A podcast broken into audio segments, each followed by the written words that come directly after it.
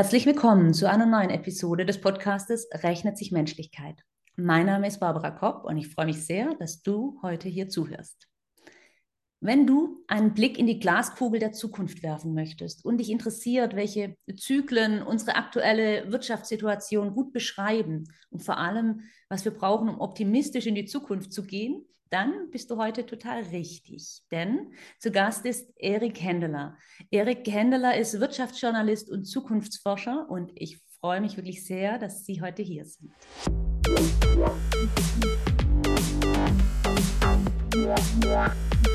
Herr Händeler, direkt mit der ersten Frage würde ich gern einsteigen in Ihr Lieblingsthema. Wer ist Kondratjew und was können wir von ihm lernen? Ach du meine Güte, das hört sich jetzt aber zum Abschalten an. Das ist eben so eine Theorie, aber so schlimm wird es jetzt gar nicht. Also es geht im Wesentlichen darum, äh, zu begründen, warum äh, die Zusammenarbeit der Menschen das entscheidende Ding ist. Die meisten äh, reden über künstliche Intelligenz und Digitalisierung und Dingenskirchen Technology. Aber es ist klar, das, was zusätzliche Produktivität in Zukunft bringt, ist nicht das, was Technik oder strukturiertes Wissen ausmacht, sondern das, was den Menschen ausmacht. Und der Olle Kondratjew, der ist deswegen so wichtig, weil er sagt, das, was im realen Leben passiert, die Produktivitätsveränderungen, die technischen und organisatorischen Umstürze, die bestimmen eigentlich, wie produktiv wir sind, wie viele Ressourcen wir in unserer haben, wie viele rentable Arbeitsplätze. Und das ist eine deutliche andere Sichtweise als das, was ich in meinem Volkswirtschaftsstudium so gelernt habe, weil die richtigen Ökonomen, die reden immer über Preise, Zinsen, Löhne, Staatsausgaben, Geldmengen, die reden irgendwie über Geld dann sagt der Kontratjew, nein, nein, äh, das, was im realen Leben stattfindet. Also wenn ich mit der Dampfmaschine Bergwerke entwässere, dann kann ich mehr Erz und Kohle hochschaffen. Oder wenn ich mit der Eisenbahn die Transportkosten senken kann, damit ich halt die Kohle äh, in die Städte transportieren kann. Oder der elektrische Strom, wo ich dann mit Massenproduktion viel mehr herstellen kann. Oder durch elektrische Strom in der Chemie ähm, ähm, so viele neue Produkte habe, zum Beispiel ähm, Kunstdünger, dass die Landwirtschaft boomt, die Leute, die Hungersnöte vorbei sind oder ich mit elektrischer Stromchemie Medikamente herstelle, die Leute leben länger. Also das, was im realen Leben passiert. Und es geht eben nicht nur um Technik, sondern man muss ja Technik auch anwenden. Und dazu gehören immer bestimmte Organisationsmuster und Verhaltensmuster und Führungsmethoden und Firmenstrukturen. Und dieses Ganze drumherum entscheidet eben, ob man so eine neue Technik, die da kommt, ähm, richtig anwenden kann.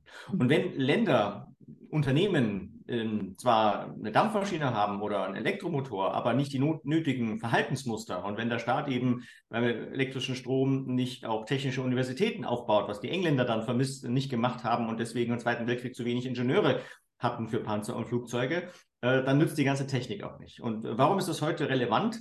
weil der Kondratjew sagt, naja, wenn ich so ein, eine grundlegende Erfindung habe, wie eben Dampfmaschine oder Eisenbahn oder elektrischer Strom oder das Auto kam dann irgendwann und jetzt der Computer, wenn die dann kommen, dann, nachdem sie am Anfang sehr viel Widerstände zu überwinden haben, dann haben die ähm, irgendwann eine Zeit, wo sie sich sehr stark ausbreiten, sehr viel die Kosten senken und dann habe ich eine große Gewinnspanne. Und dann lohnt es sich zu investieren, Leute zu beschäftigen. Und die Leute geben einen Haufen Geld aus für mhm. ähm, Restaurants und für Urlaub und äh, Konsum, weil sie es sich leisten können. Weil man eben so eine große äh, Ressourcenspanne da, dazu bekommt.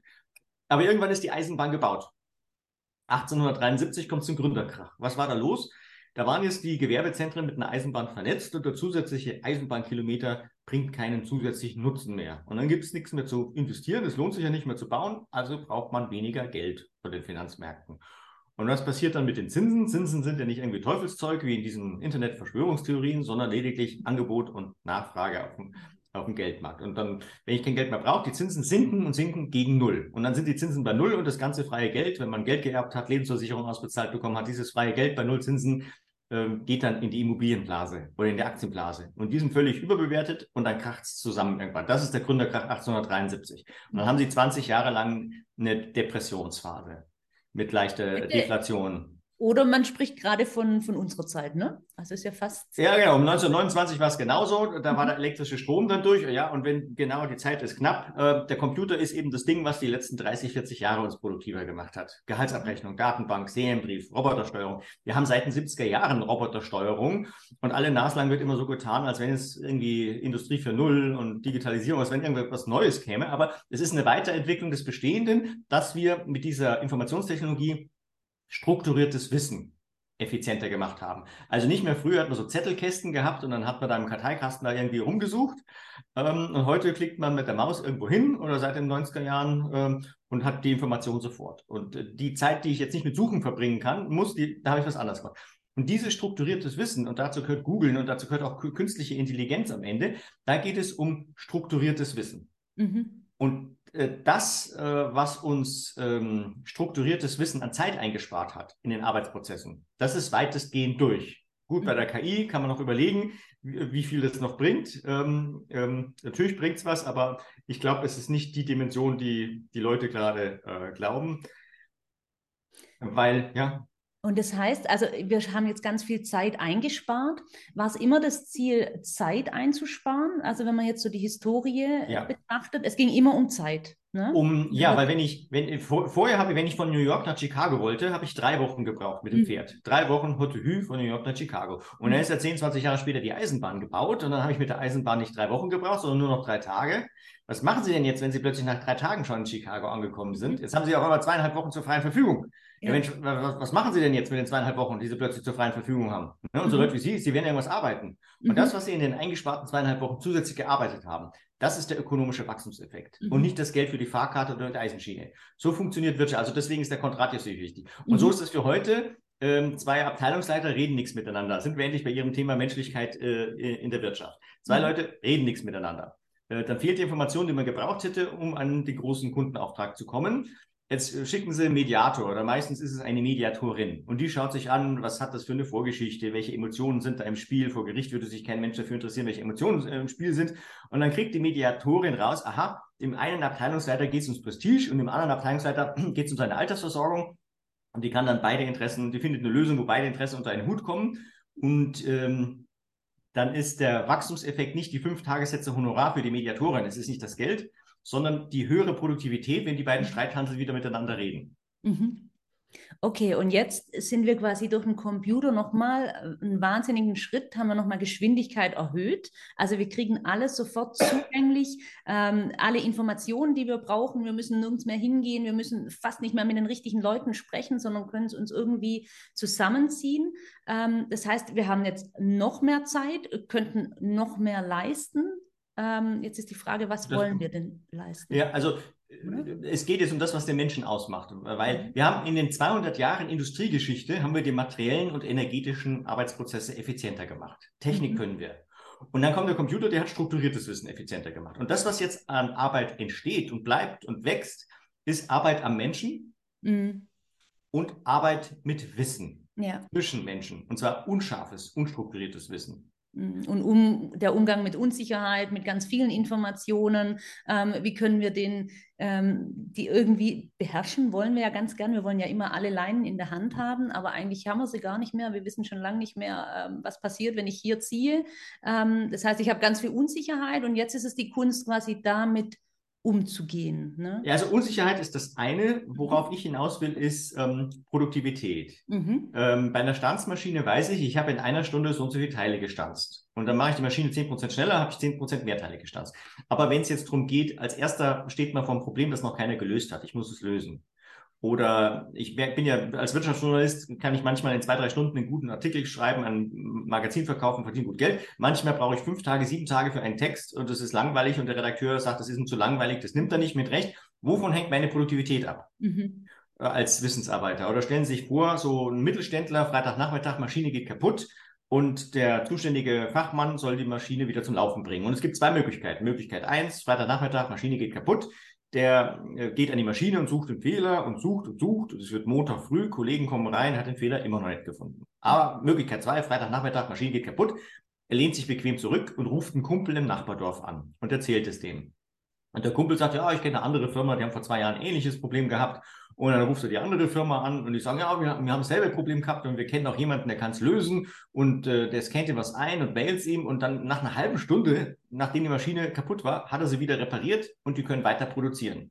Und das heißt jetzt also in diesem Bereich Umgang mit Wissen, geht es nicht darum, noch härter zu arbeiten, wie bei George Orwells Animal Farm oder so. Und da geht es auch nicht um die MINT-Fächer, sondern es geht um die Frage, wie komme ich an das Wissen anderer Leute? Weil die Dinge sind so komplex geworden, es kann der Einzelne nicht mehr überblicken. Und drei mittelmäßige, die gut zusammenarbeiten, sind bedeutend produktiver als der Supercrack, wo es leider nicht mehr gelingt, die Ergebnisse der Arbeitsteilung zusammenzuführen. Mhm. Und, und, jetzt sind wir beim Thema Zusammenarbeit und Menschlichkeit und da kommen wir nämlich zu Ihrem Punkt. Äh, ich liefere hier sozusagen das Warum, dieses Know-Why für das, was Sie ja so grandios machen, nämlich äh, bei den Menschen hakt es ja, weil es unterschiedliche Persönlichkeitstypen gibt. Es gibt unterschiedliche äh, Vorstellungen von Höflichkeit. Es gibt dieselben Worte, werden aber unterschiedlich gemeint es gibt unterschiedliche Interessen, es gibt Emotionen, die Leute sind nicht immer in der Lage, Emotionen wahrzunehmen und auch zu versprachlichen, ihr Verhalten zu reflektieren. Das ist ein dickes Brett, was es jetzt da zu bohren gibt. Und also der Kondrativ ist wichtig, weil er sagt, äh, Technik äh, ist äh, nicht mehr der Kern unserer Produktivität, sondern der Mensch hinter der Technik und die ganzen Themen, die menschliches Verhalten ausmachen, um im Team zusammenzuwirken. Das ist die große Baustelle. Mhm. Ja, das ist super spannend. Also dieses äh, Warum dahinter. Ne? Also ich merke ja in den Unternehmen, bei den Kunden ähm, ganz viel, wie sie eben in diesem ähm, Switch gerade feststecken. Das heißt, da sind vielleicht äh, Mitarbeitende, die ganz tolles ne technisches Know-how haben und merken, dass das vielleicht gar nicht mehr so gefragt ist oder nicht mehr die Wertschätzung bekommt, ähm, was ja auch ziemlich... Ähm, das braucht beides, ne? Unbequem wird, ne? Ja, irgendwie ist es vorbei, genau. Und gleichzeitig. Nein, es braucht beides, beides. Ach so, ja. Es braucht beides. Absolut. Aber früher war das natürlich das, das einzig Wichtige, was gezählt hat. Mhm. Und, und das, das fehlt definitiv. Und wir brauchen beides. Also, wenn, wenn Sie es eben nur allein machen wollen, wird es nicht funktionieren. Wenn wir nur die Prozesse optimieren, wird es nicht funktionieren, wenn die Menschen nicht zusammenarbeiten. Und gleichzeitig habe ich aber auch das Gefühl, da würde ich mal gerne, also Ihre Sichtweise auch wissen, Erfolg, also im Prinzip ging es ja immer um Erfolg, was Sie jetzt erzählt haben. Also wie können wir wirtschaftlicher werden? Wie können wir vielleicht ähm, produktiver werden, effizienter, mehr Geld verdienen? Hat ja alles mit Erfolg zu tun. Ich habe das Gefühl, der Begriff Erfolg verändert sich auch. Also was bedeutet Erfolg? Was bedeutet Wohlstand? Wohlstand, das Wort an sich ist ja eher, dass alles wohl steht. Heißt es jetzt, ich kriege noch mehr Geld? Ähm, oder bedeutet es jetzt für uns, also in Mitteleuropa, wo wir ja schon einen gewissen Wohlstand haben, ähm, auch wenn er vielleicht gerade geschmälert wird und wir merken, dass er weniger wird, aber dass vielleicht Erfolg und Wohlstand jetzt auch was anderes bedeutet. Wie sehen Sie das? Hm, ja, selbstverständlich. Also das ist nicht mehr die Generation der Nachkriegszeit, die alles nur in Geld ähm, gemessen hat und in materiellen Dingen, weil ähm, Zeit ist ja die Knappheit. Mhm. Ich glaube, dass materielle Statussymbole an Wert verlieren. Ähm, ich, ich, bin nicht deswegen viel wert, weil ich ein teures, großes ähm, Auto habe. dass man äh, ich glaube, jemand, der in der Wissensarbeit produktiv ist, der muss ja Respekt haben vor den berechtigten Interessen der anderen, der muss zusammenführen können, der muss sich zurücknehmen können, wenn äh, seine Kompetenz gerade nicht gefragt ist und der wird sich sicher anders verhalten im Umgang äh, mit Geld und materiellen Dingen. Mhm. Ähm, ich kann es mir leisten, hier ein Buch zu schreiben und äh, groß über irgendwelche Theorien nachzudenken, aber ich kann es halt deswegen, weil ich ähm, auch in der Corona, also vor der Corona-Zeit gut genug gewirtschaftet habe, dass äh, also der Wohlstand ist schon wichtig, aber ähm, nachdem man diese materiellen Dinge ähm, befriedigt hat, dann hat man eben Zeit, sich um seine ähm, immateriellen Themen zu kümmern, seine Familiengeschichte, seine Psyche, seine Freundschaften, Erkenntnisse. Das, das hat sicher in Zukunft einen größeren Stellenwert, als ich muss noch eine weitere Million dazu haben. Mhm. Ja, Wohlstand kann dann ja auch bedeuten, ähm, dass es wieder wohl steht, aber dann auch äh, gerecht über die Welt verteilt zum Beispiel ist. Und natürlich können wir das leichter, wenn wir schon einen gewissen, also wir haben ein, ein Einkommen, wo wir zumindest uns das Essen kaufen können, äh, wir haben ein Dach über den Kopf, also wir haben so die Grundbedürfnisse sind bei uns meistens erfüllt.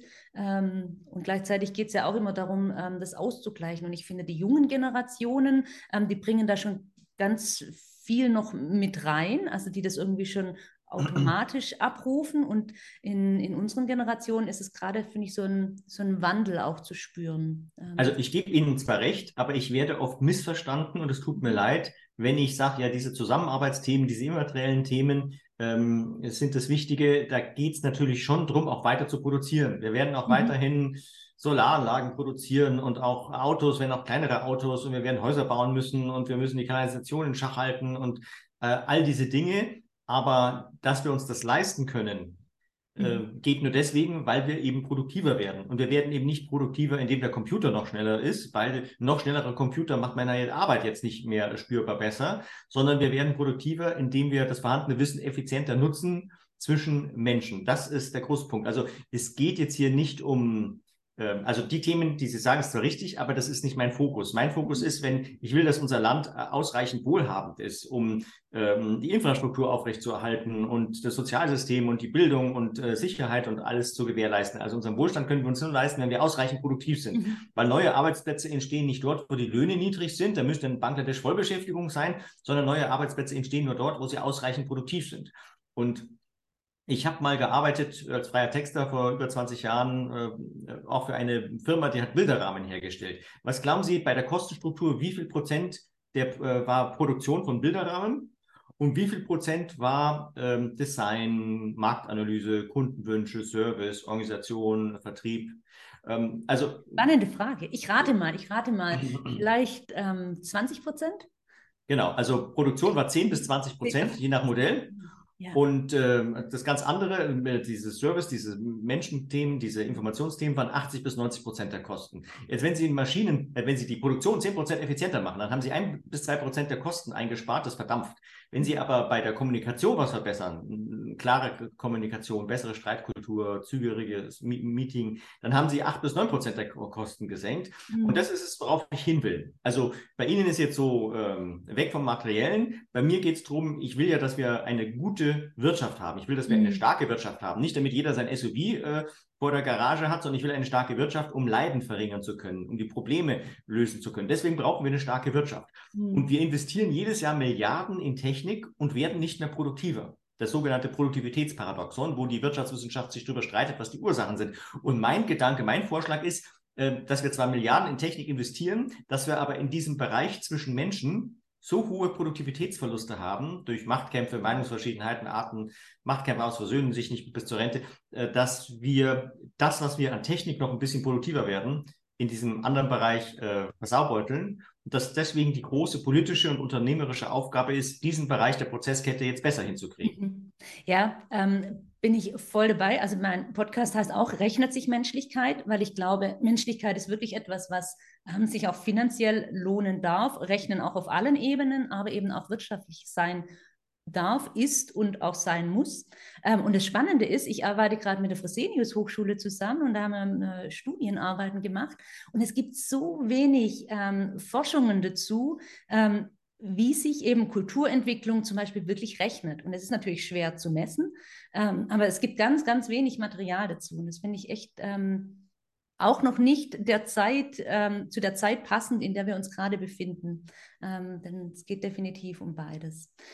Das heißt aber, Ihr Erfolgsrezept oder Ihre Empfehlung ähm, für den nächsten Strukturzyklus. Also wir sind ja jetzt gerade wieder in so einem, wir haben jetzt ähm, quasi keine Zinsen, ähm, sind jetzt definitiv gerade in diesem Tal drin. Also was, was empfehlen Sie? Was, was müssen wir tun?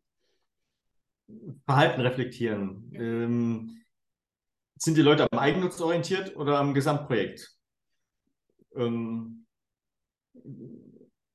Führungsverhalten, Streitkultur. Ich meine, das, was ich mache, ich erzähle eine Geschichte, um den großen Rahmen zu verstehen. Und was das dann für den Einzelnen bedeutet, für das mhm. äh, konkrete Unternehmen, für die bestimmte Branche, das muss man halt dann anschauen. Es geht um die Frage, wie können wir mit unscharfem Wissen produktiver werden. Und es hat ganz, ganz viele Mosaiksteine. Also zunächst einmal, es ist keine Geschichte von so ein paar Akademikern, sondern alle Berufe auf allen Qualifikationsniveaus haben immer mehr Arbeitszeitanteile, wo es darum geht, dass ich mit Wissen produktiver werde. Also so ein Fliesenleger zum Beispiel. Ein Fliesenleger, der hat in einer Stunde so und so viel Quadratmeter Fliesen gelegt. Das ist eine strukturierte materielle Tätigkeit. Und äh, wenn der was wissen will über Lieferbarkeit, Design, Materialien, dann schaut er in sein Notebook und dann hat er die strukturierte äh, Information. Aber jetzt kommt es, auch so ein Fliesenleger muss ein schwieriges Ehepaar beraten können. Mhm.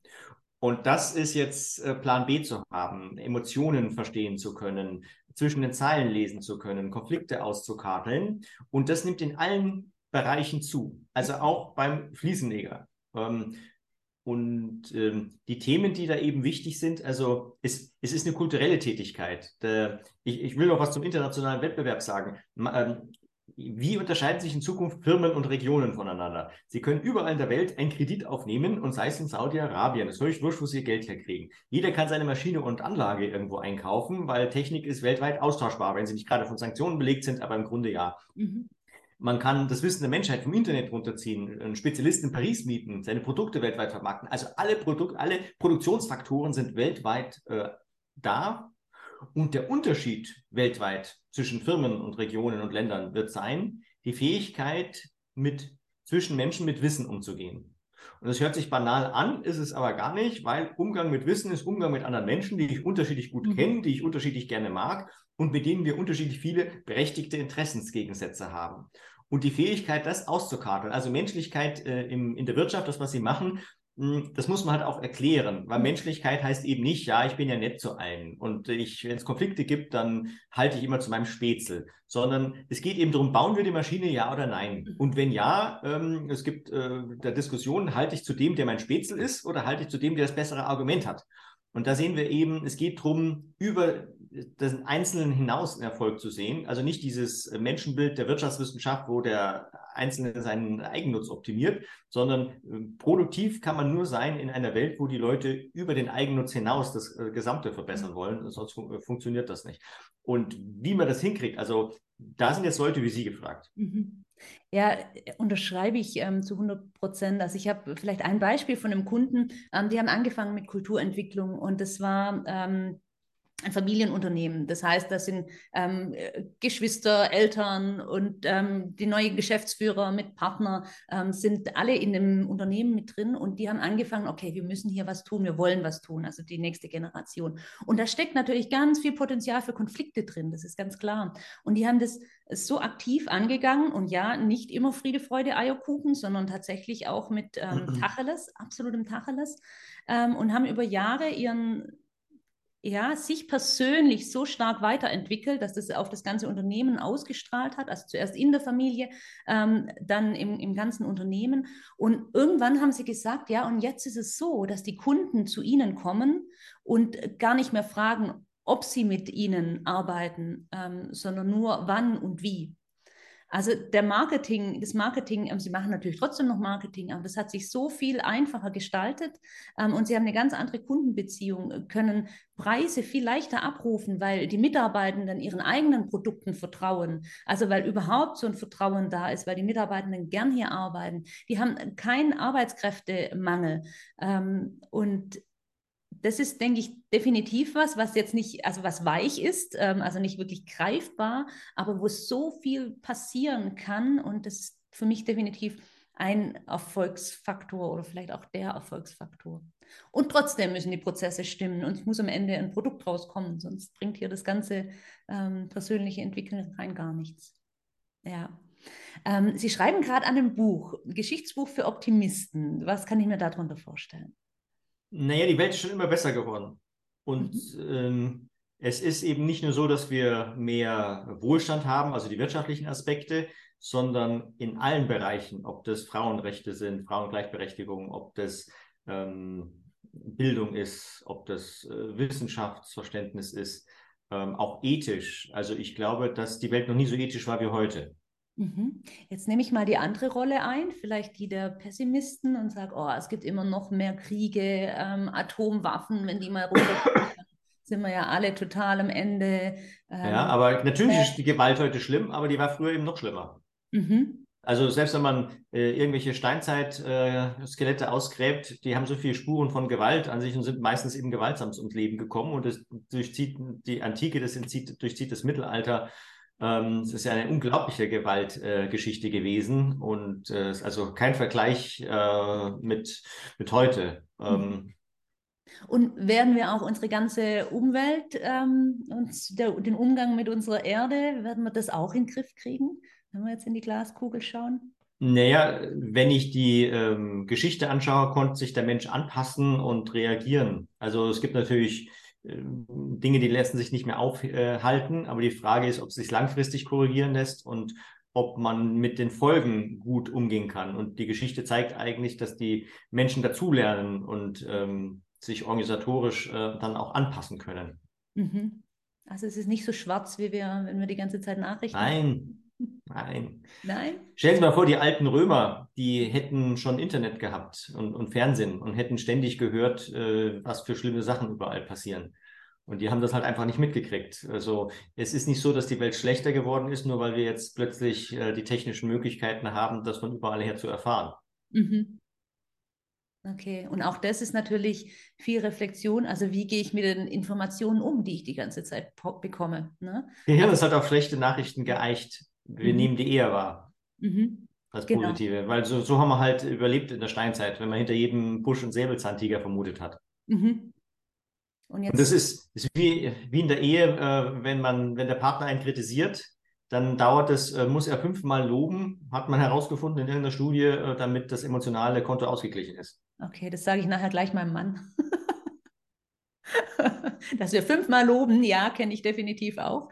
Ähm, fünfmal loben sollten, um, um einmal einen Verbesserungsvorschlag oder eine Kritik anbringen zu können. Und das ist schon viel, dürfen wir halt mal Striche zählen. Ja, und ich finde, das ist schon ein, ein sehr, sehr guter Abschlusspunkt ähm, an alle Hörer und Hörerinnen. Also wir dürfen optimistisch in die Zukunft blicken. Wir werden alles hinbekommen, weil wir bisher auch schon ganz vieles erreicht haben. Ähm, und wir dürfen heute überlegen, fünfmal zu loben und wenn überhaupt einmal zu kritisieren oder eben ein anderes Feedback zu geben.